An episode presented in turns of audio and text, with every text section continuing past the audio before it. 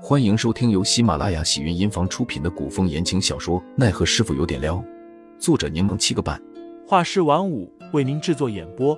一场古言爱情、官场恩怨的大戏即将上演，欢迎订阅收听。第两百六十五章，喜欢连喊上。杜潇潇这下完全迷糊了。你娘不是杜红英，也不是尹谷主在外面养的外室，那你娘为何说你是尹谷主的女儿？小峰这才解释道：“我娘叫风子逸，曾是万花谷的人。”杜潇潇满脸疑惑，她在尹潇潇的记忆中似乎听过这个名字，然而却好像并未见过对方，也不记得对方的模样。小峰靠近杜潇潇，小声的将自己的身世告诉了对方。原来风子逸与尹天杰是师兄妹，师出同门，从小一起长大。后来二人发生了一点矛盾。风子一负气离开了万花谷。小峰从小便跟着风子一习武。万花谷出事后，风子一不过几年便抑郁而终。临终前，风子一一直叮嘱小峰要找到自己的姐姐，还说小峰的姐姐便是他以后的主子，让小峰无论如何也要保证对方的安全。杜潇潇大概理清了事情的来龙去脉，他问：“所以你才找到我，一直留在我身边的？”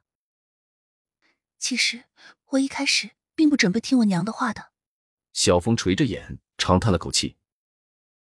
因为一开始我真的以为自己是尹谷主的女儿。杜潇潇听得不是很明白，又因头疼昏沉，反而更迷惑了。小峰说：“后来我看到你的时候，我就明白了，我根本不是什么尹谷主的女儿。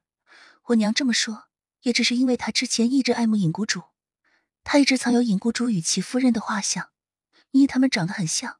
我与尹谷主无半分相似之处，只因为长得不像。小峰摇头，也不是，只是之前好多细节都被我想起来了，才发现我娘说了谎。那你如何认出我的？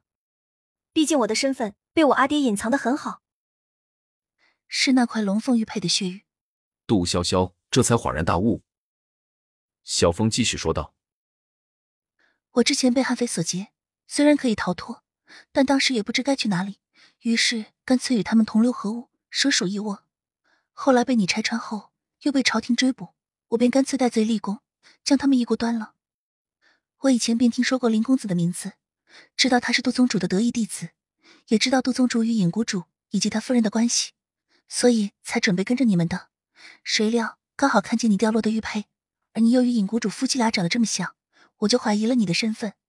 杜潇潇这才想起小峰一路跟着，坚持不懈的追上了他们。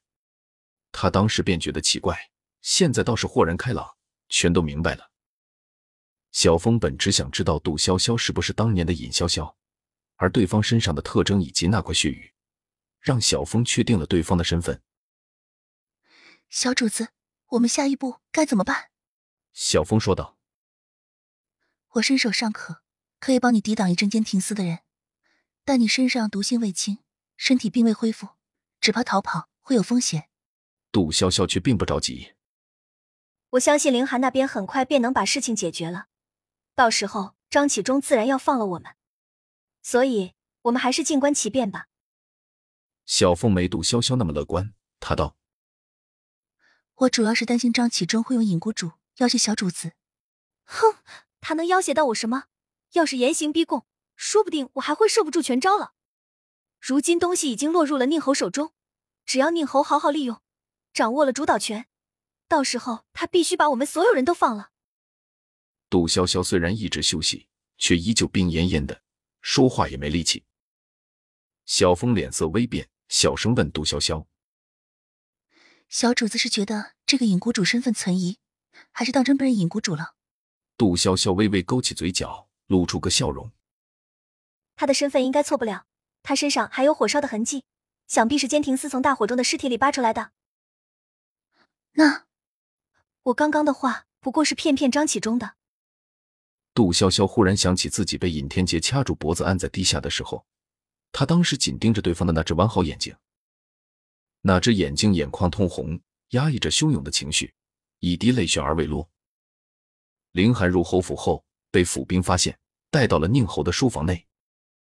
宁侯正在练字，看到凌寒，笑着说：“本侯之前让人多方打探你的消息，听闻你受了重伤，如今入我侯府，竟还如入无人之境，看来是本侯大惊小怪，小看你的实力了。”